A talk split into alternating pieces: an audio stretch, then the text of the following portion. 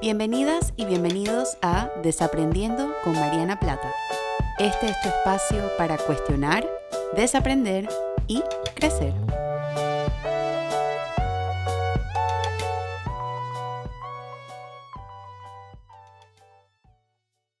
Hola a todas y a todos y bienvenidos a un nuevo episodio de Desaprendiendo. Yo soy Mariana y como siempre estoy súper contenta de poder compartir con ustedes una semana más en este espacio tan bonito y tan importante para mí, así como espero que sea para ustedes, en el episodio número 50, que creo que es un número importante.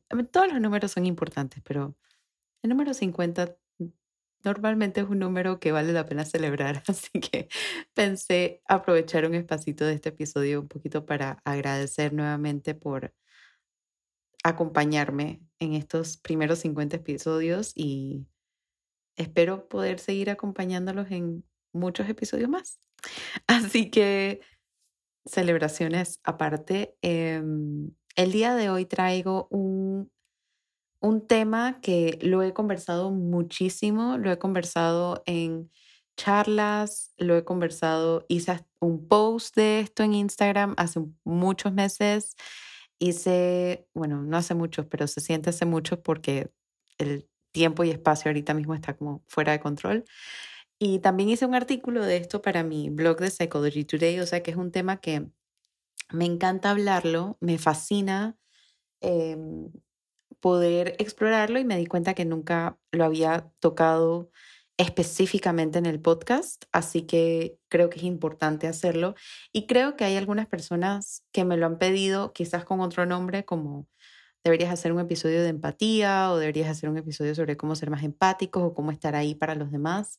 Entonces decidí hacer este episodio porque yo creo que la mejor forma de estar ahí para los demás es escuchando y escuchando sin juicio, que es lo que me gustaría que podamos desaprender el día de hoy todas y todos y mm, quizás brindarte algunas herramientas para que puedas escuchar mejor a las personas importantes en tu vida para que puedas ser un mejor sistema de apoyo para ellas y para ellos y que lo pienses como una inversión, porque en la medida en la que tú eres un, un em, ser querido que le apoya, también le estás modelando a la otra persona cómo tú quieres ser apoyada o apoyado. Entonces, por eso es que yo creo que la salud mental y la salud emocional es tan importante y tiene un efecto tan multiplicador, un poquito conectándolo con el episodio de la semana pasada o el más reciente, que es cómo ser un agente de cambio, porque yo creo que muchas veces el, el desaprendizaje propio invita al desaprendizaje del otro, invita al desaprendizaje externo. Y me emociona mucho pensar en una sociedad que está desaprendiendo constantemente porque es una sociedad que está abriendo el espacio para reaprender de una forma mucho más sana.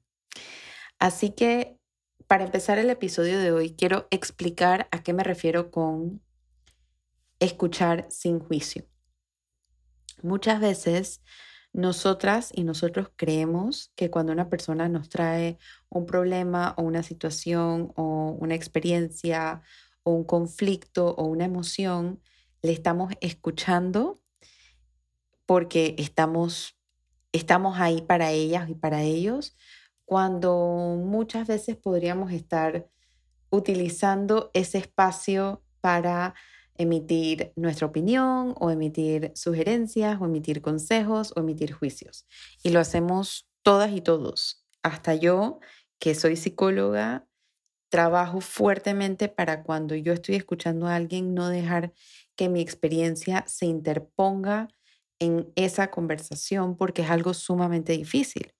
Y es algo sumamente difícil. Tenía ratito que no traía la muy importante em, piedra angular de este podcast, que es la triada del aprendizaje.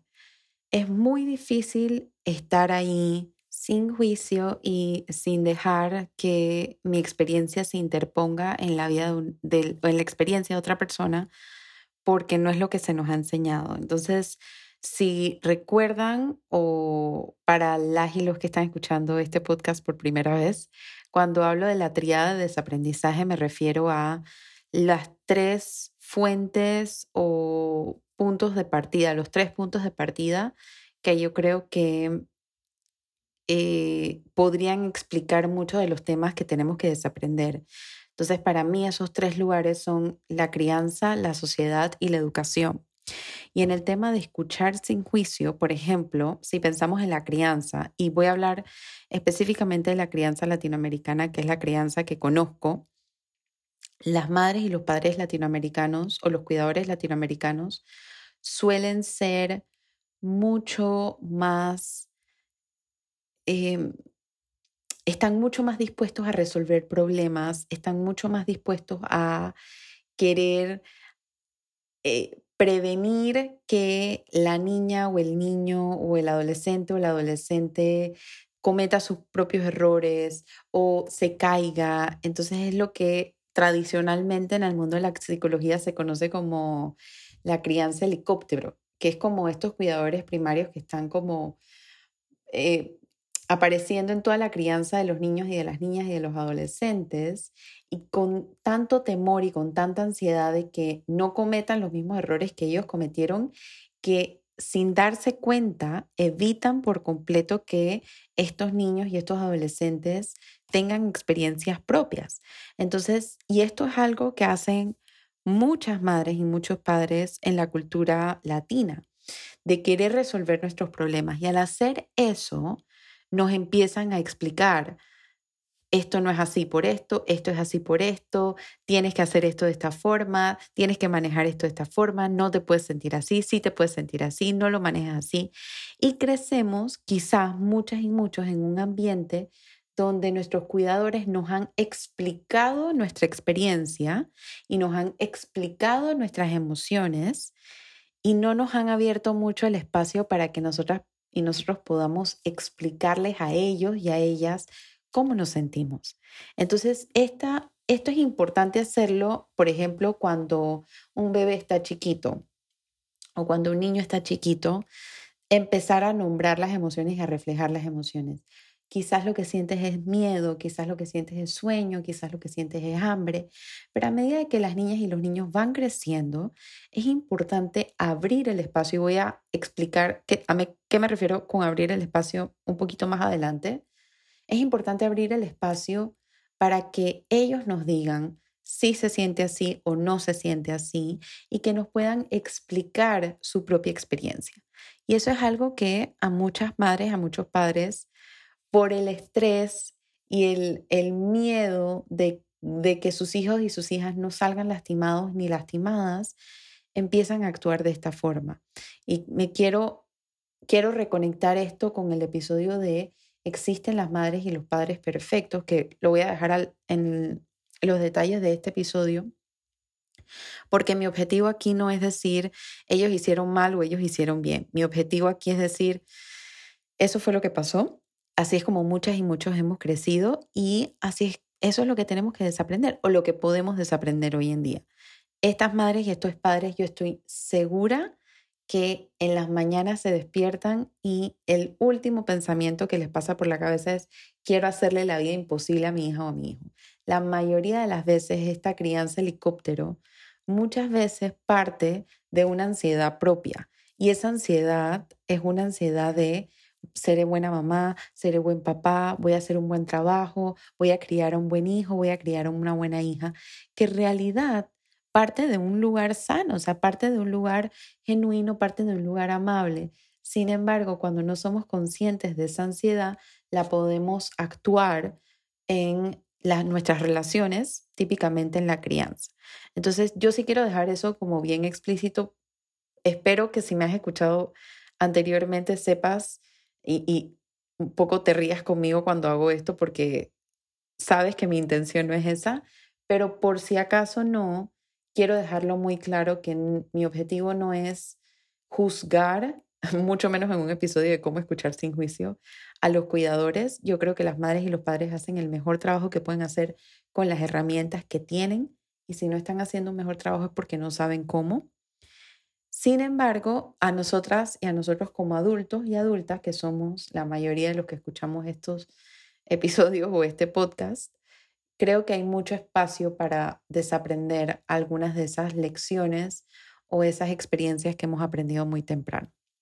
Entonces, por el lado de la crianza, creo que pasa mucho eso. Por el lado de la sociedad, por ejemplo, hay demasiado. Y en esta sociedad tan consumista y que crece tan rápido, hay demasiadas cosas en muy poco tiempo demasiado ruido, demasiado contenido, demasiados estímulos y con demasiadas cosas, demasiada tecnología, demasiados avances, demasiada información, demasiado material, es súper difícil escucharnos. Estamos tanto tiempo y la sociedad, particularmente las sociedades que son más materialistas, hay, demasiada, hay demasiados aparatos y hay demasiadas cosas con las cuales nos distraemos y evitamos el contacto humano. Entonces, al no tener, al tener más cosas con las cuales nos distraemos y al tener menos contacto, humano, estamos teniendo menos oportunidades de ensayo y error, de saber qué significa estar frente a alguien y escuchar el problema que me trae una persona, qué significa estar con alguien sin estar viendo el celular, sin estar hablando de lo que me compré, de lo que me quiero comprar, de lo que quiero tener. Entonces, una sociedad consumista también nos hace eh, personas que escuchan con, mucho juicio y, personas que no escuchan claramente el mensaje de la persona que nos está conversando. Eso por el lado de la sociedad. Y en el lado de la educación, lo que a mí se me vino a la mente, y estas son puras hipótesis, em, un poquito tratando de conectarla con la triada de desaprendizaje, lo que yo pensé un poquito que podría explicar la raíz de por qué nos cuesta escucharnos, también creo que similar a la crianza, donde tenemos alguien que nos está explicando nuestra experiencia, en la educación tradicional tenemos a un docente, a una maestra, a un maestro que nos está explicando el conocimiento y que nos dice, yo soy la persona que sabe más de este tema en este salón de clases, entonces yo te voy a pasar a ti mi conocimiento en lugar de abrir el espacio para que el estudiante o la estudiante construya su propio aprendizaje, que es todo el objetivo, curiosamente, del siglo XXI y para mí no, por supuesto, es del siglo XXI porque tiene herramientas digitales, pero esto era lo mismo que eh, especialistas en pedagogía como María Montessori y Jean Piaget decían hace muchos, muchos años.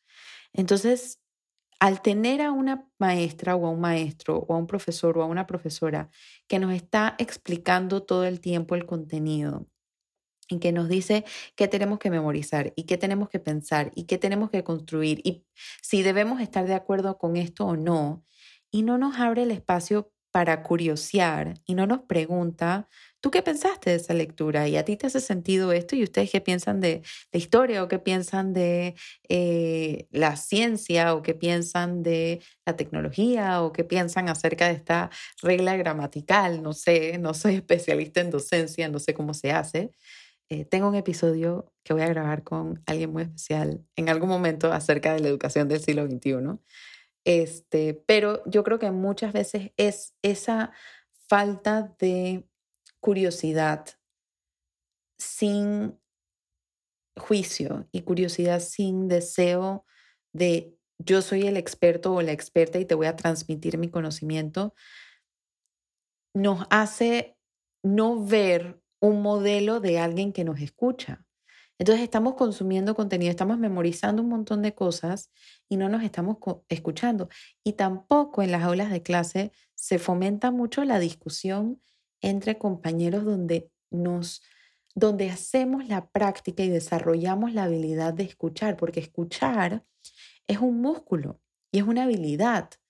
Y así como yo estoy mencionando la crianza, la sociedad y la educación como algo muy general, cada una y cada uno tiene su propia maletita emocional de cómo, que explica esa habilidad, cómo está. Entonces, si nosotros no hacemos el esfuerzo de entender un poquito, ok, ¿cómo estoy escuchando? ¿Estoy realmente escuchando sin juicio? abro el espacio para que la otra persona me cuente su experiencia.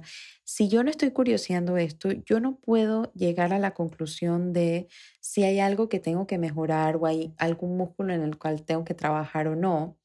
Sigo repitiendo eso y no lo desaprendo y no reaprendo formas nuevas para comunicarme y para estar ahí emocionalmente para las demás personas. Entonces, muchas veces al querer hacer una conexión con otra persona, y esto es un poquito de forma autocompasiva porque no quiero, como en ninguno de mis episodios, que, la, que quien me escucha irónicamente diga, no estoy, lo estoy haciendo mal y he vivido 19, 20, 25, 30, 40 años de mi vida no escuchando de la manera adecuada. Yo creo que al igual que las madres y los padres suficientemente buenos y buenas, nosotros somos seres humanos suficientemente buenas y buenos. Y a veces, en un afán de querer conectar con nuestro ser querido o de querer aliviar el dolor de alguien, empezamos a invadir la experiencia del otro con nuestras propias hipótesis o nuestras propias sugerencias o nuestros propios consejos o nuestros propios juicios. Y esa es la razón por la cual es tan importante escuchar sin juicio, porque se abre el espacio y probablemente me van a escuchar usando esta frase mucho. Creo que es una frase que muchas y muchos profesionales de salud mental usamos, porque es precisamente lo que hacemos en terapia, abrimos el espacio para que la otra persona nos cuente su experiencia, nos cuente nos cuente cómo se siente, cómo lo siente, dónde lo siente, qué tan intensa se siente la emoción, cuál es la emoción. Entonces, escuchar sin juicio parte de ahí, parte de yo no sé nada, porque es la verdad, no sabemos nada del, del mundo de otra persona, del mundo interno de otra persona. Quiero que tú me cuentes cómo tú te estás viviendo esto. Porque por más que hayamos pasado por una situación muy similar, por ejemplo, si yo tengo una amiga o un amigo que me está diciendo que tiene a un ser querido que está enfermo o está enferma, y yo he pasado por eso, en verdad nadie sabe a ciencia cierta cómo la otra persona se está viviendo esta experiencia o lo que está sintiendo, porque cada cabeza es un mundo y cada persona viene con su propia experiencia única. Y eso es lo que pasa muchas veces. Yo tengo a una amiga o un amigo que me dicen, estoy frustradísima con mi trabajo. Y yo lo primero que hago es, uff, sé exactamente cómo te sientes, porque yo también está... Y en el momento en que empezamos a hablar de nosotros mismos, cortamos el espacio, cerramos el espacio para la otra persona. Y es súper importante tener en mente que la persona que abre el espacio, esa es la persona que necesita el espacio, no uno. Entonces, cada vez que yo, este es un ejercicio que yo lo he estado poniendo en práctica mucho y yo creo que es importante. Hay un artículo espectacular en la página de la Fundación Relaciones Sanas que escribió mi colega Daniel Emiliani, que me encanta, que es el valor de los silencios, que les invito a que lo lean, porque yo creo que mientras más estamos en silencio, más podemos escuchar a la otra persona y más podemos escucharnos nosotros más podemos decir, ¿por qué quiero responder esto? Y esta respuesta sirve para el espacio del otro o es una respuesta en la cual yo estoy invadiendo el espacio del otro. Y creo que esta autorreflexión y esta autocuriosidad es lo que nos hace mejores seres humanos. Creo que esta autorreflexión y esta mirada interna es lo que nos hace personas mucho conectándonos desde un lugar más auténtico, desde un lugar más sano, desde un lugar más empático. Eh, y yo he mencionado mucho el tema de qué significa o, de abrir el espacio y quiero solamente hacer una aclaración aquí a qué me refiero con eso. Para mí, abrir el espacio es dejar que la otra persona nos explique su experiencia, lo cual no puede pasar cuando estamos invadiendo esta experiencia con opiniones, sugerencias, culpa, juicios, vergüenza, consejos. hay una gran diferencia entre arreglar un problema y entre escuchar un problema. Y creo que la mayoría de las veces cuando una persona nos confía una situación difícil nos confía un momento difícil, no nos están pidiendo ayuda para arreglarlo, nos están pidiendo un espacio para ser escuchadas y escuchados sin juicio. Entonces, ¿cómo hacer esto? Este, si tienen algo a mano, esta es probablemente la parte en la que podrían anotar, porque creo que esto es como lo más práctico de este episodio. Lo primero es abrir el espacio para escuchar, solo escuchar. Deja que la otra persona te cuente cómo se siente, que ventile la emoción, que le exprese. Acuérdate que esto es para ella o para él, no para ti. Cada respuesta que tú tengas ante esa conversación que sea a beneficio de la otra persona. Cómo esta respuesta va a apoyar a la otra persona, cómo esta respuesta va a aliviar a la otra persona, cómo esta respuesta va a abrir el espacio para que la otra persona confíe en mí. Muchas veces, y la gente no me cree cuando yo digo esto y se pueden remitir al episodio del vocabulario emocional, muchas veces la práctica para empezar a regular nuestras emociones mejor y de una forma más sana es sencillamente darnos permiso de expresarlas, de ventilarlas, poder ponerle un nombre, poder tener un rant o un vent, que es como muchas personas le dicen, que es básicamente ventilar, ya tiene un efecto reparador. El simple hecho de llamar a una amiga o un amigo y decirle, estoy teniendo un terrible día por esto y esto y esto y esto y esto y esto y esto. Y que mi otra amiga desde el otro lado de la, de la, de la línea me diga, uff, qué duro, te entiendo. Oh, cómo molesta eso. Me da rabia lo que estoy escuchando. Solamente esas palabras ya me ayudan. Ya me ayudan a sacar la emoción, a regular la emoción, con el objetivo de que si yo expreso la emoción y la regulo de una manera más sana, protejo mi capacidad para pensar. ¿Sí? Entonces, abrir el espacio para escuchar, solamente escuchar, es muy importante.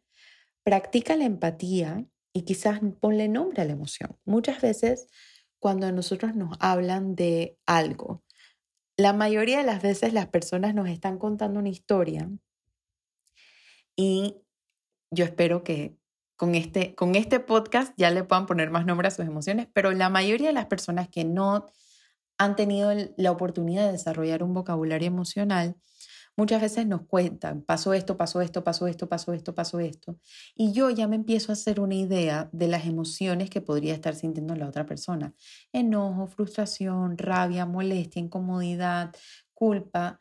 Y yo puedo usar esa experiencia para entonces ponerle ese nombre a esa emoción. Wow, me puedo imaginar que eso debió haber sido muy frustrante para ti. O qué duro es esto que me estás contando. Siento mucho enojo escuchándote hablar. Ese, ese, esas intervenciones pequeñas pero poderosas pueden ayudar a ponerle un nombre a esa emoción. Y a mí me gusta muchísimo utilizar la palabra quizás no sé si quizás lo que sentiste era enojo, no sé si quizás lo que sentiste era dolor, no sé si, porque ese quizás abre el espacio para yo no te estoy imponiendo mi hipótesis, sino que estoy abriendo el espacio para ver si la pegué, para ver si quizás la emoción que yo te estoy diciendo es la que está a tono con, con, con lo que tú sientes. Y esto es mucho de lo que los terapeutas hacemos en consulta mucho de lo que hacemos, y esto lo estaba conversando con un colega, Álvaro Gómez Prado, en un live que hicimos recientemente para Fundación también sobre la salud mental en los hombres, que mucho de lo que hacemos para construir vocabulario emocional es ensayo y error. Me pregunto si quizás lo que sentiste es miedo. No, no es miedo. Ok, pasamos otra emoción y pasamos otra emoción y pasamos otra emoción hasta que demos con la emoción que quizás estás sintiendo. Entonces, eso ayuda a que la persona tenga la libertad de poder decidir si esa emoción se siente congruente con lo que ellos sienten o no, pero también le pone un nombre y ayuda a organizar el pensamiento, que quizás es algo que cuando alguien siente una emoción muy intensa no lo puede hacer por sí sola o por sí solo. Otra de las de mis estrategias favoritas es preguntar cómo quieren ser apoyadas y apoyados.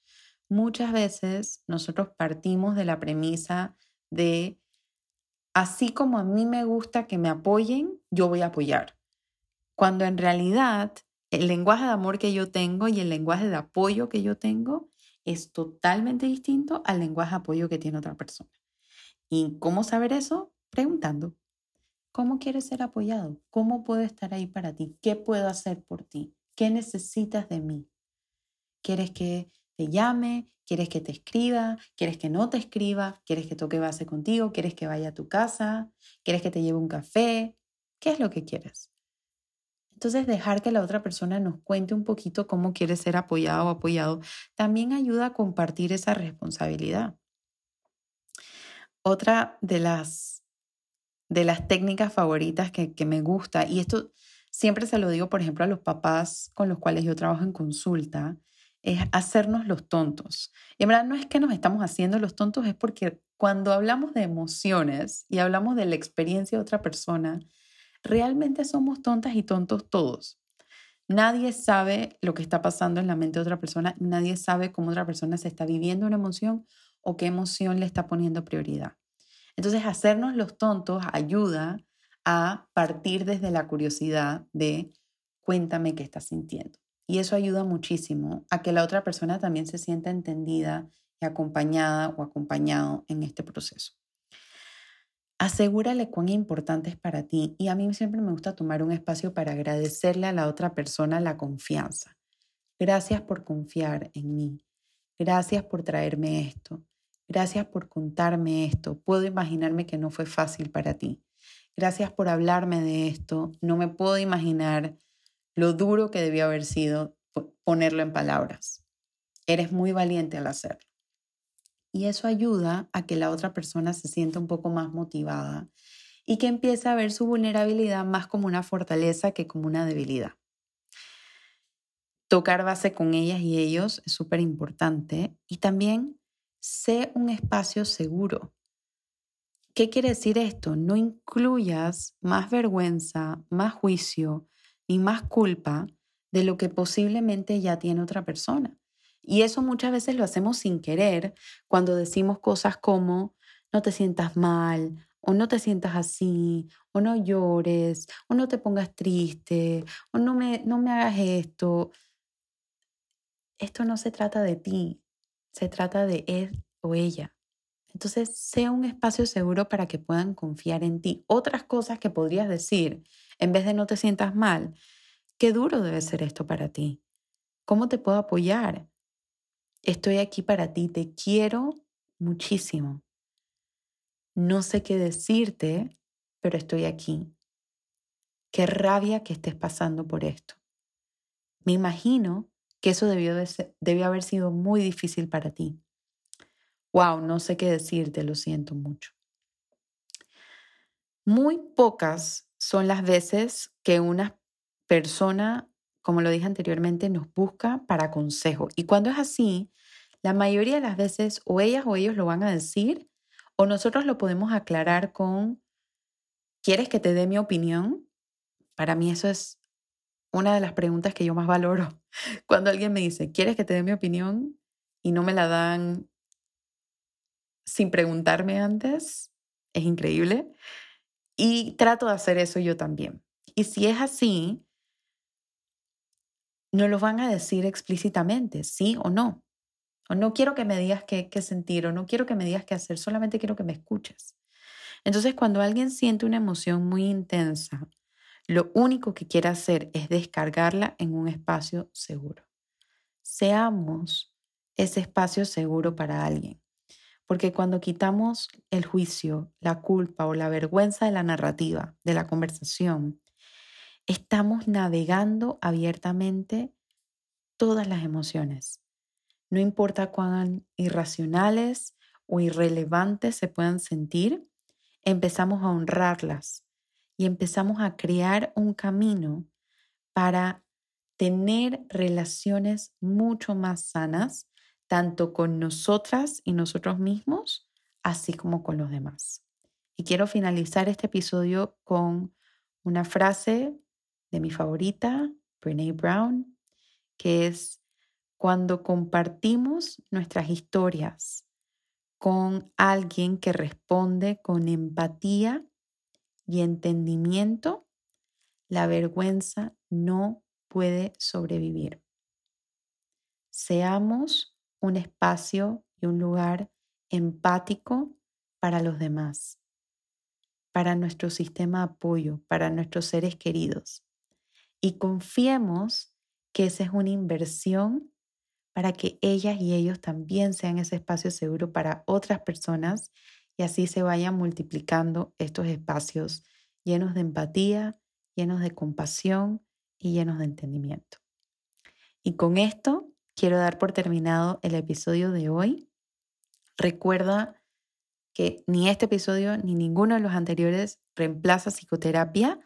Si hay algo de esto que quizás te frustra, que no hay gente cerca tuyo que puede responder con empatía, te invito que le toques la puerta virtual a algún profesional de salud mental para que pueda precisamente ofrecerte este espacio.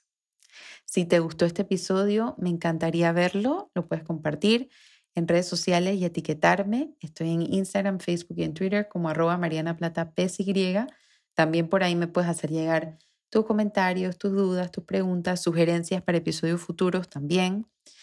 Y también lo puedes hacer a través de mi correo info arroba marianaplata.com. Te recuerdo que tengo un boletín semanal o un newsletter que sale todos los viernes tempranito, incluye mi desaprendizaje de la semana, algo que he tenido en mente, al igual que charlas, cursos, talleres que voy a estar dictando, así como recomendaciones de artículos y series que he estado viendo. Así que te puedes suscribir en el link en mi perfil de Instagram o en mi página web marianaplata.com. Como siempre, mil gracias por dejarme aparecer una semana más en tu celular o en tu computadora o en tu espacio de trabajo o en tu carro o donde sea que esté Créeme que lo recibo con un corazón abierto y estoy sumamente agradecida de poder acompañarte en un episodio más para desaprender. Y nos vemos la próxima semana con un nuevo episodio y con un nuevo tema. Chao.